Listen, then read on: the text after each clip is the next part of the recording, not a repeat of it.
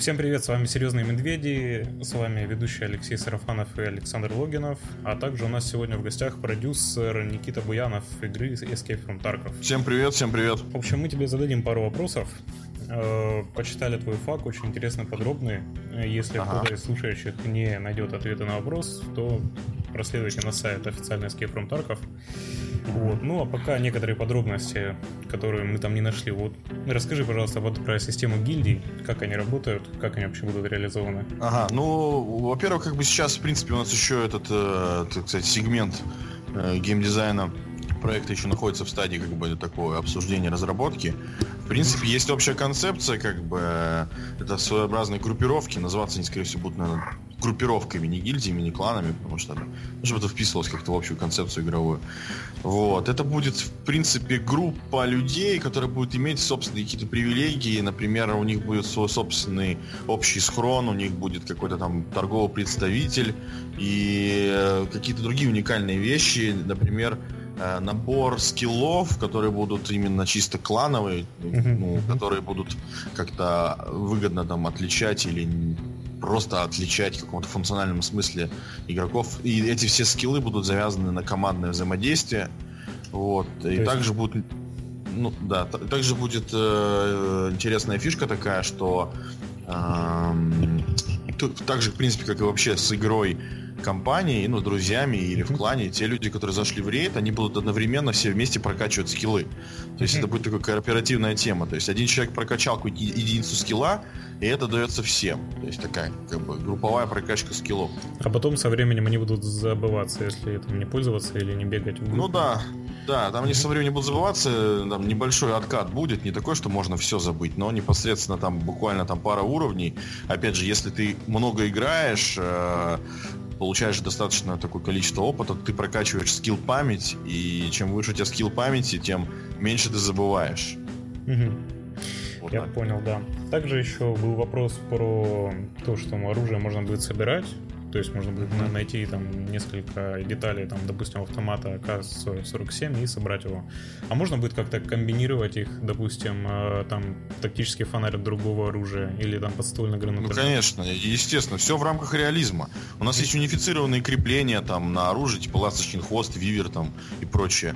Если оружие имеет такие крепления, то посредством, по принципу вот этой унификации можно и модульности, можно подключать различные тактические модули Э, к разным, совершенно к разному оружию, если на то позволяют механические вот эти приспособления, э, предназначенные для крепления. То есть тут никаких проблем не будет. То есть, Более того, вы исследовали э, ну, в реальной жизни крепления? Конечно, конечно.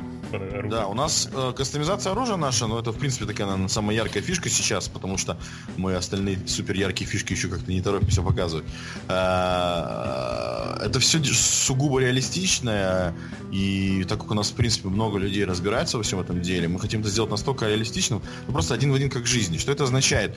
Что, может, обычный игрок нифига не поймет вообще, что делать нужно. Для этого мы будем раскидывать такие типа мануалы по кастомизированию, модифицированию оружия, чтобы человек немножечко, ну, там, вживался в этот процесс и понимал, что нужно делать. Да, это интересно. Вот. Ну, я просто еще не, не досказал, что, в принципе, у нас есть там, грубо говоря, рейлы вот эти вот на оружие, да, которые крепятся какие-то там прицелы, там рукоятки тактические. В принципе, например, у российского оружия, ну, у советского оружия, у них есть свои собственные приспособы, и зачастую от, в серии, например, автоматы Калашникова часто используется вот эта преемственность деталей. И это означает что? Что мы сможем, например, поставить э, какие-то детали, например, приклады можно будет менять с одной серии АК на другую. То есть вообще, ну, опять же, если это, если это позволяет крепление, мы можем, в принципе, делать бы все с оружием, все что угодно, вот в рамках вот этой общей реалистичной концепции модификации. Хорошо. Также еще, а почему вы решили в первую очередь э, продавать игру через свой сайт и клиент, а не, вот, допустим, как CD Projekt через GOG? Ну, они тоже сотрудничают. Ну, мы решили это делать сами, потому что, в принципе, мы решили вначале попробовать нарастить собственную базу подписчиков, ну, именно людей, которым интересен наш проект. Вот, мы начали этим заниматься, мы начали эти рекламные кампании и поняли, что, в принципе, у нас неплохо получается. И здесь включился достаточно простой принцип, что э, есть люди, которые могут э, и будут покупать через, собственно, наш э, непосредственно портал, и мы не будем отдавать большие проценты Steam uh-huh. за его платформу. Но это не означает, что мы не будем потом выкладывать и на GOG, и на Steam. Что GOG с нами связывался, со Steam у нас тоже там есть завязки. Это все будет э, в недалеком будущем после релиза игры на нашей платформе. Uh-huh. Да, простите, что вмешиваюсь. Э, просто хотел бы уточнить. Э, э, вопрос такой. А вы сами не думали о том, чтобы развивать именно потом отдельный магазин цифровой дистрибьюции, то есть вот стать аналогом Гога или Стима? Ой, это слишком круто, потому что, во-первых, это потребуется гигантское количество, ну что ж гигантское, хотя бы несколько каких-то тайтлов, которые можно будет паблишить на платформной платформе. Ну и, в принципе, это такая область задач и работы, которая, в принципе, сейчас никак не связана с разработкой игр. Это уже паблишинг, по сути. А в этом плане мы пока, ну, ограничиваемся собственными ресурсами. Мы не можем распыляться и организовывать дополнительные какие-то платформы для продажи. У нас была задумка там э, однажды э, сделать нечто подобное, но мы поняли, что все-таки нужны проекты сначала, чтобы были на нем. То есть, если, скажем, у нас будет, ну, даже наших проектов будет там хотя бы штук 5-6 в результате разных, которые, по которые реально будет выгодно как бы продвигать на платформе, и это привлечет других потенциальных разработчиков э, там, в подобном жанре или что-то типа того, тогда да, это будет реально. Но сейчас об этом рано еще говорить. Ну да, что-то вроде Battle.net может другая организация. Ну, ну, да, да. Хорошо, вот еще по поводу умений. Э, как бы было написано, что отношения э, с торговцами и умения не теряются после гибели. Просто в чем тогда их смысл? Если вот в Dark Souls, допустим, mm-hmm. была такая экосистема, что э, при каждой смерти ты учился на своих ошибках. Не-не, это... это у вас, у вас какая-то информация не ошибочная. Это не так. Умения как раз не теряются после смерти. И ну отношения да, с торговцами не теряются, и отношения с торговцами не теряются. А в чем тогда смысл гибели? Смысл гибели в том, что ты теряешь все снаряжение, которое ты принес, которое ты нашел. Смысл в том, что ты зарабатываешь намного меньше опыта, когда ты, когда ты помираешь. Это самое главное. Но ведь э, помощники в отряде могут собрать снаряжение, насколько я понимаю, которое из вас выпало, могут. и отнести в ячейку. То есть, если у тебя слаженный отряд, то фактически гибель э, ну, нивелируется. То есть ты не ну, так страдаешь. Не то, что она нивелируется, есть шанс, что тебя вытащит. Более того, там у нас будут страхов, страховая система, которая позволит застраховать шанс, что предмет, если никто его не залутал, вернется к тебе обратно.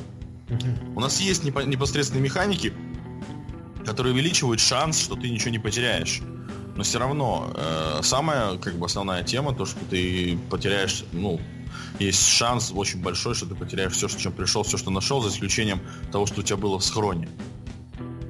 Вот. И также, Но у команд например... получается преимущество, да, то есть перед единичным игроком, потому что команда, она как бы друг друга поддерживает и, соответственно... Ну, опять же, если, если рассматривать другие какие-то игры, скажем, той же самой армии третьей, команда иногда это очень плохо потому что команда привлекает очень много внимания. Координировать работу команды тяжело, а каждая потраченная секунда на координацию работы команды это выигрышные секунды для врага. Поэтому здесь такая тема, которую нужно тестировать как минимум очень плотно и смотреть, как это будет все играться и, и вообще. То есть, в принципе, у нас еще запланирована механика выноса тела, то есть можно будет брать там тело своего друга и вынести его с, с локации, тем самым с рейда, спасти. С рейда. Да, с рейда, тем самым сохранив все, что он нашел. Вот. Но это опять же, все эти механики, они еще будут имплементироваться, и можно, нужно будет непосредственно их проверять, насколько они там работают хорошо. Потому что, да, основная тема, благодаря которой вот опять же, мы сейчас как бы активно тестируем ну, на внутренней альфе, мы понимаем то, что когда мы тестируем это просто, например, э, ну, у нас там можно поставить респауны, но опять же, чтобы не перезапускать сервер, можно респауниться. Это получается такой deathmatch. Это совершенно не то. И как только мы убрали возможность вот этого респауна внутреннего для разработчиков, совсем по-другому стало играться, потому что человек стал э, ощущать свою жизнь, как бы, что он ее может сейчас потерять, и он потеряет как бы все. Опять же, этого не было привязано к его какому-то инвентарю, потому что мы, мы выдаем какие-то пресетные инвентари, проверяем их. Но тем не менее, если можно подумать так, что человек, который зашел на локацию, у него нет какой-то команды поддержки, и он идет с очень хорошим каким-то снаряжением, риск того, что ты можешь все потерять, он великий, и человек будет играть очень осторожно и аккуратно. Но как он будет это делать, это вот уже индивидуальная такая тема, которую нужно будет смотреть, как она будет на этапе тестирования. Хорошо, да. И вот еще немного про лут. Э, как будет выпадать редкий лут, там, оружие и снаряжение? Хотелось бы понять, как вообще работает система дропа. То есть его надо будет как-то долго и мучительно выбивать, как это вот сейчас реализовано в ММО, там, с очень Нет. низким шансом дропа. Не-не-не, во-первых, забудьте про вот этот классический мощный дроп. Такого не будет. Дроп будет только то, что у человека есть. Один к одному. То есть, если ты убиваешь человека, ну, какого-то там персонажа, то ты можешь его облутать именно с тем, что у него есть, что он взял с собой. Э, это первое. Второе, у нас не дропается редкий лут, в принципе, на локациях. У нас сейчас там, как бы, на этапе тестирования мы дропаем дофига всего, чтобы проверить. А так, в принципе, у нас не будет такого, что может какое-то крутое оружие выпасть где-нибудь на свалке какой-то. Или, скажем, там на заводе может выпасть там какие-то супер редкие медикаменты. Во-первых, где-то 35% самого редкого, самого дорогого лута, это включая оружие, медикаменты, там, специ... снаряжение, это будет все продаваться. Это не будет выпадать вообще. Вот. Ну, соответственно, если кто-то пришел с этим лутом, ты его убил, ты можешь это залутать, соответственно, забрать себе. Вот. А в остальном каждая локация будет иметь пререквизиты по типу лута. Что это означает? Это означает, что на определенных локациях будет выпадать определенный лут. То есть, скажем, мы идем на локацию там, где есть торговый центр, значит, там будет, может, там может выпадать какая-то еда там и что-то с этим связанное. Но, скажем, если мы идем в какую-то в индустриальную заброшенную зону, понятное дело, что еда, валяющаяся там по углам ангара, это не очень логично. Там будут всякие болты, бартерные предметы, связанные там с инструментами и с прочими всякими штуками, с топливом, которые можно будет, соответственно, потом у торговцев обменять по бартерному обмену на другой какой-нибудь товар, который тебе нужен, там, скажем, для квеста или просто нужен тебе для прохождения, скажем, локации. Это уже сейчас, на самом деле, ключевые предметы, которые вот сейчас реально влияют на бой, по крайней мере, в закрытых локациях, это гранаты, а в темноте это ПНВ. Это настолько крутые вещи, что ты, когда ты находишь гранату, ты понимаешь, что, блин, тебе очень повезло. Но опять же, ты не можешь эту гранату найти просто так, валяющейся на полу, где-нибудь там, я не знаю. Ну да, как где угодно. Было, например. Да, да. Соответственно, гранаты, они вообще, наверное, не будут у нас прям практически спавниться. Их нужно будет покупать, выменивать и прочее. Хорошо. А вот еще, если вернуться к ММОшным типичным проблемам, вот, допустим, в Division э, была проблема такая, что игроки вставали в узких проходах и тем самым не давали другим игрокам пройти. Планируете ли вы mm-hmm. как- нибудь бороться с такими плохими игроками, которые портят игру другим? Вопрос интересный. Но вообще, конечно, тема плохих игроков, которые портят игру другим, это на самом деле обширная тема, которая включает в себя не только баг багабузеров, но еще и читеров и прочие всякие товарищи. А вот если конкретно говорить об вот этом, вот, типа, что персонаж имеет физический, физическую модель, и она преграждает путь другим персонажам, а, мы планируем Честно говоря, мы на самом деле даже не думали. У нас сейчас отключены коллизии специально для тестирования, чтобы не застревать. Вот. Но, в принципе, да, действительно может быть проблема, связанная, скажем, а, с прохождением персонажа сквозь через узкие какие-то там угу. пространства. Дома, может, какие-нибудь. Да, дома, там, не знаю, там коридоры и прочее все. Ну, блин, опять же, э, если человек мешает тебе... Можно ну, жалобу подать на него теоретически. Да какую жалобу? Можно с него с дробовика упор а. выстрелить и все. Ну, в Division нельзя было просто так сделать. В Division нельзя. Я в Division сейчас играю, на самом деле. Вот, ну, с точки зрения арта мне там интересно все.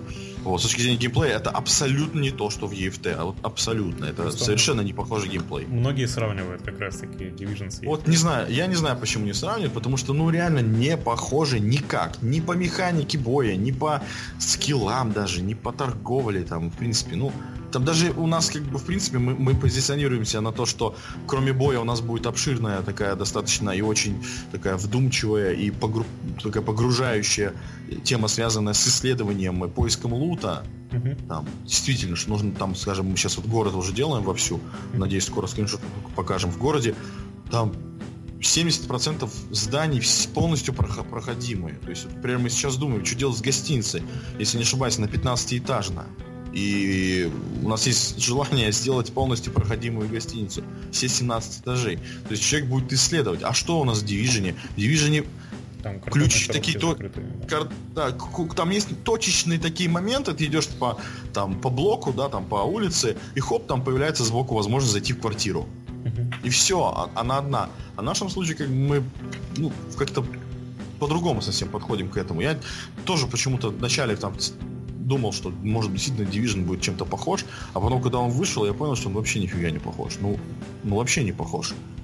Он, наверное, знаете, чем похож? Он, скорее всего, похож тем, что там э, не зомби в этом дивизионе, а там люди, типа, тоже дикие такие да, там да. есть, да, там гопники. Да, там, вот, в принципе, вот этим, да, возможно, в принципе, похож. Там в принципе, они заражены вирусом, так что в каком-то роде зомби, не знаю. Еще вопрос, вы уже сказали про оттаскивание раненых бойцов, что это можно будет делать. А что по поводу щитов или каких-то таких мобильных укрытий, которые помогут укрыться от огня? Можно будет как-то их переносить? Пока, пока не планируем вообще пока это. Мы пока это не планируем, потому что, блин, у нас такой список фичей, там, что нам, дай бог, бы сделать все, что мы задумали, а какие-то уже продвинутые темы, это пока, пока, к сожалению, мы не думали. Насчет укрытий точно мы не думали, это особенно мобильных. У нас, в принципе, сейчас уже рабочие нормальные двери. Может, у нас скоро сейчас выйдет ролик, который мы записывали недавно, котором можно будет уже прикинуть, что можно будет делать с дверьми, там, различные операции. То есть какая-то интерактивность, конечно, у нас присутствует, вот, но по поводу каких-то перетаскиваний каких-то предметов, строительства укрытий, блин, это, конечно, круто, но пока не планируем. Хорошо. А вот еще по поводу трупов друзей. А, во фриплее было бы очень актуально. Вот можно ли вешать на них растяжку уже на убитых друзей, чтобы как-то как приманку их использовать? Ну, вообще, вообще, да, мы такое планируем. У нас любой лутабельный контейнер, это так называется, uh-huh. лутабельный контейнер, да, это труп, он тоже типа контейнер, uh-huh. планируется минировать. У нас даже есть скилл там минирования, который позволит минировать э, всевозможные ящики, двери, все, с чем можно э, взаимодействовать, можно быть минировать, в том числе и, и трупы. Это тема нормальная и реалистичная. Хорошо, и еще вот а почему не будет женских персонажей совсем? Ну, война не женское дело. Хотя можно, конечно, поспорить. В принципе, может быть, даже я сам поспорил. Но просто мы почему-то не хотим. У нас все такое суровое, мужицкое, у нас маты, кровище. Не знаю. У нас такой сеттинг, мы просто не хотим. Опять же, в ЧВК, как бы, у нас ЧВКшники, женщины в ЧВК, это странно, это, не знаю, там, конечно, опять же, там, я уверен, что сейчас после там этого люди начнут говорить, что нет, нифига, начнут там выкладывать фотографии всякие, там, типа, есть, но, блин, наш подход простой, мы, как бы, суровые мужики, как бы, все на этом. Игра про суровых мужиков и для суровых Игра мужиков. Про... Да, да, про суровых, про суровых мужиков и для суровых мужиков. Хорошо. А вот немножко про кастомизацию оружия еще. В факе было написано, что можно будет наносить такие своеобразные трафареты. А uh-huh. можно ли будет, допустим, делать какие-то свои засечки или надписи уникальные, которые там можно будет вести там с клавиатуры или что-нибудь такое? Ну, это вот опять же из разряда фичей, которые прикольные, но мы пока их не планировали. Uh-huh. То есть, uh-huh. понятное дело, что для начала нам бы ввести окончательно э, вот это состаривание и изнашивание оружия, там уже будет видно. Ну, Потому да. что мы сейчас уже, в принципе, у нас есть тестирование, нанесение на э, оружие там по трафарету реально прям краской. То есть ты устраиваешь трафарет, ну, грубо говоря, да, там абстрактно, и можно на любой знак, любой символ нанести на оружие, как бы на любое место. То есть, в принципе, это реально. Но, блин, мы ради этого, там, когда есть более важные фичи, мы лучше как бы их сделаем, чем mm-hmm. вот это. Хорошо, а как вы балансируете разные типы вооружений? Вот, допустим, э, снайпер в кустах же будет по-любому иметь преимущество перед обычным человеком с автоматом на открытой местности. Как вообще бороться ему? Ну, опять же, вот можно абстрагироваться от всего, и, конечно, понятно, что это тяжело, на самом деле. Человек, который, в принципе, например, не увлекался или, ну, не, даже, не знаю, не тоже увлекался, ну, он привык играть в игры, он никогда не думал, что игры могут быть там особо реалистичными. Uh-huh. Мы берем а, реалистичный поток как, как в жизни. Человек, который имеет преимущество, он имеет преимущество, ничего с этим не поделаешь. Нужно подстраиваться, нужно использовать реалистичные какие-то э, механики боя, тактику, которая позволит э, получить какое-то преимущество. Мы не будем балансировать оружие в ММО стайл. Э, то есть типа дамаг ему уменьшить. Мы будем, у нас реальные характеристики патронов, реальные характеристики и баллистика этих патронов.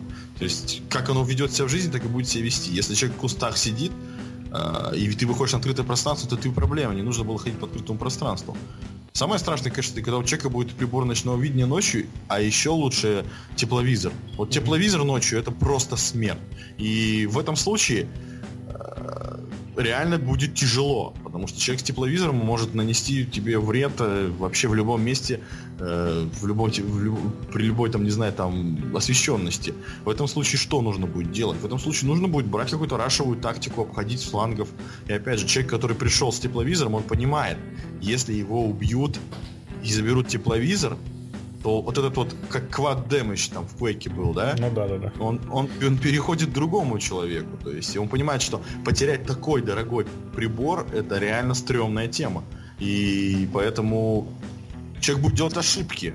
Он будет волноваться, переживать по этому поводу, будет делать ошибки. Вот. Ну, вот как-то так. Мы не будем делать так, что, скажем, снайпера бликуют, знаете, такой, типа, блик такой. Ну да, да, да, да. Да. Хотя, а блин, не будет проблемы, вот как в Call of Duty, да, то есть когда все играли потом за снайперов, лежали в кустах, и просто никто не двигался по карте, то есть сидели и ждали. А, опять же, вот этот момент он будет тестироваться и смотреться. Проблема может быть, но я вам так скажу, снайперы это не просто, не, точ, не, не, не только с точки зрения работы со снайперкой, да, там в Escape from Tarkov, а в принципе снайперское оружие и оптику найти тяжело. Очень тяжело. В общем, будет элитное сложное оружие, как обращение. Да, нельзя, да, нельзя просто так взять, о, пацаны, я буду катать за снайпера. И такой, выбрал класс и пошел со снайпером играть. Нет, это нужно найти оружие, патроны, которые, между прочим, редкие, там 70, 72 на 54. И э, оптика, то есть оптика это вообще она будет стоить дороже, дороже оружия в 4-5 раз. А, само, а сама снайперская винтовка будет стоить тоже, в принципе, дофига. То есть есть возможность попробовать там ставить на одиночку, на автоматы, оптики какие-нибудь там ПСО там старые. Но это опять же по, по, по баллистике, по, по точности будет совершенно не то. Ну, то есть, я к чему это все говорю, то что, ну, у нас все привязано к жизни, да. И как оно, как оно в жизни, так оно должно быть у нас с Ифом Тарков. Вот если это будет не так, как в жизни, для нас это будет провал. Вот какая концепция. То есть, если, например, у нас будет действительно ситуация, что как в жизни, там, да, потому что у нас есть люди с опытом, там, да, в разраб... именно в боевых действиях, один человек точно, как минимум. Ну, а, то есть он скажет, если он, да, если он скажет, что, блин, блин, это похоже на правду, то это будет круто. Если он скажет какая-то лажа, то мы будем делать так, чтобы это было похоже на правду.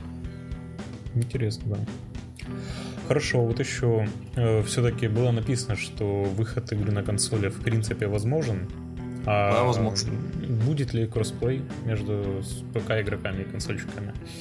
Э, честно говоря, вряд ли. На самом деле, как бы я сейчас смотрю на тенденцию, да, там Xbox, что он сейчас объединяет платформы Windows 10 и Xbox, и то, что на Xbox можно подключить клавиатуру и мышку точно так же. Угу. Я не знаю, это такой вопрос, который у нас должен возникнуть после релиза значительно. Вот. Пока рано об этом говорить. Хорошо, вот еще немного про схрон. Э, будут ли в игре какие-то квестовые предметы, и если будут, можно ли будет их друг другу в схроне там передавать? Ну, естественно, можно. Можно квестовые предметы продавать на рынке можно потерять. То есть, Знаете, по сути, можно там не идти на квест искать предметы, да, а просто купить его на да, рынке. Да, да. Более того, например, у нас есть, рассматриваем типичную локацию, это завод тот же самый, да? Это сейчас самая небольшая локация у нас, в принципе. На ней закрытые выходы, которые необходимы для выхода с рейда. Эти закрытые выходы требуют ключ. Этот ключ, он гарантированно спавнится где-то на заводе. Вот. Потенциально в административное здание, скорее всего, будет спавниться. Тем не менее, ты можешь его подобрать этот ключ, выйти успешно с рейда и в следующий раз прийти уже с ключом. И тебе не надо его искать. Угу. Ты можешь, ты можешь взять с собой друзей, потому что скажешь, что у тебя есть ключ. Ты можешь выйти, провести непосредственно своих друзей к выходу. Вот. Ну, вот так вот. Ну, мы, естественно, еще будем это все дело балансировать, менять, возможно, замки будем регулярно, mm-hmm. чтобы ключи не подходили. Такие всякие штуки.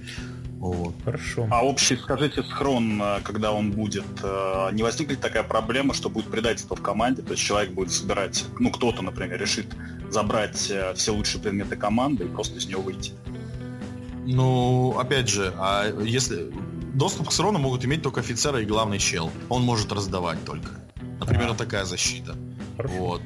Можно сделать вообще общую, ну, у нас планируется в барахолке или где-то там вообще такая как бы гора хлама, угу. где каждый может скинуть ненужные себе вещи туда. Ну, чтобы, не, чтобы их не диспозить, ну, типа, уничтожать, mm а просто выкидывать. Там может что угодно, хоть все забрать, хоть все эти миллионы зажигалок там и батареек. Прикольно, да. А вот и еще про гибель игроков. То есть э, человек погиб в рейде, и mm может ли он находиться в нем в качестве ГОСТа, чтобы наблюдать за своими товарищами? И нет, нет, не сможет. Нет, нет, нет, да. Это главное, но мы не должны знать, мы не должны мониторить, мы не должны показывать. И это, собственно, одна из главных задач для нас, для защиты игры в этом плане. Ну, хорошо. И еще можешь парочку комментариев дать по поводу вообще удобства разработки игр в России? Как оно вообще? Почему так мало разработчиков? То есть это хор- хороший вопрос, на самом деле. Я в принципе, как и все мы на самом деле, да, не имели какого-то там в основном за плечами опыта разработки. Имеется в виду, я вообще не рассматриваю российский опыт разработки, я рассматриваю именно западный. И мои соображения по поводу того, как разрабатывать игры в России, в принципе, абсолютно нормально. Единственная проблема сейчас в том, что у нас э, зачастую а, вот эти всякие IT-профессии, включая там дизайнеров, художников и прочее, они ориентируются на долларовую, на долларовые вот эти показатели. А так как у нас в России сейчас доллар подскочил, в этом плане есть небольшие трудности. То есть человек смотрит на Запад, потому что там долларовые зарплаты, там зарплаты в евро. В этом плане есть, конечно, затруднения, какие-то есть какие-то потенциальные там м- такие, сказать, моменты рабочие, которые надо как-то регулировать, вот. Но тем не менее э- большую роль играет то, что человек делает, что за проект. И в этом плане, конечно, э- я считаю, что в этом наша заслуга, то, что мы стараемся делать что-то интересное новое. Да, стараемся делать что-то интересное новое. У нас есть экспертиза, ну, по крайней мере, мы так думаем. И мы продолжаем гнуть свою линию, несмотря ни на что, не завися ни от кого. И вот этот момент, он достаточно, я думаю, уникальный, в принципе, для российского геймдева, потому что э, к этому непосредственно к этой точке нужно было прийти. Нужен был опыт, нужны были ресурсы, нужно было там миллионы этих бессонных ночей и прочее, прочее, прочее. То есть я думаю, так просто звезды, конечно, сложились. Однозначно какое-то руководство о том, как организовать геймдев-контору и делать игры, конкретно я дать не могу. Единственное, что я могу сказать точно, что нужно очень-очень-очень быть принципиальным и очень любить это дело. Вот. И всегда верить, что оно получится, потому что часто возникают, конечно, мысли, там возникали, что все настолько тяжело и беспробудно, что наступают такие полудепрессивные состояния.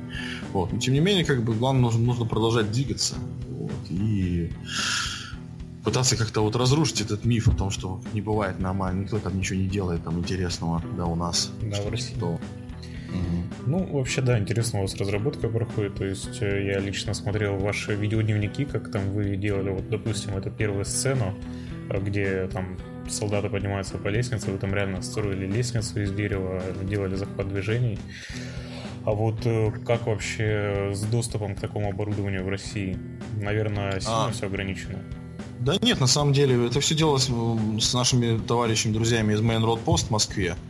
Вот. Э, у нас есть э, motion capture студии достаточно много. У нас и в Питере есть хорошие, э, хорошие дизайнерские вот эти вот э, анимационные вот эти вот э, темы, необходимые для э, там, производства контента графического. Вот, например, мы сотрудничаем с, компанией аутсорсерской, которая делает нам модели посредством 3D-сканирования там, и прочего. То есть все есть.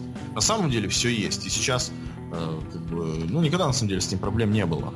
И во многом, конечно, благодаря тому, что у нас есть такие замечательные игры, как э, танки, World Tanks и War Thunder, им всегда нужно очень много всего, и благодаря их заказам аутсорс бизнес, аутсорс рынок в России, он, конечно, подрос. Потому что во всех конторах, в которых мы были, они все делали всегда одно и то же для тех же самых контор, которые мы уже знаем. Вот. То есть не было с этим проблем. То есть инструментарий есть. Плюс, на самом деле, конечно же, гигантская база знаний в интернете и опыт. Постоянно там стараемся ездить на различные конференции разработчиков игр и обмениваемся опытом и что-то новое подчерпываем. Потому что все-таки, кроме нас, да, там э, опыт э, разработки игр, конечно, гигантский во всем мире. В нашем случае я, я считаю, что недостаточно много опыта. Ну, имеется в виду в целом про геймдев в России. Хорошо. И последний, наверное, вопрос. Почему вы выбрали Unity, а не, допустим, Unreal Engine? А, ну, здесь на самом деле все просто, потому что мы пять лет разрабатываем и разрабатывали на Unity, это Contract Wars, и э, мы получили там этот опыт, который нам необходим в разработке. Э, мы решили просто продолжить это делать, потому что все-таки перескочить с Unity на Unreal это слишком круто пока для нас.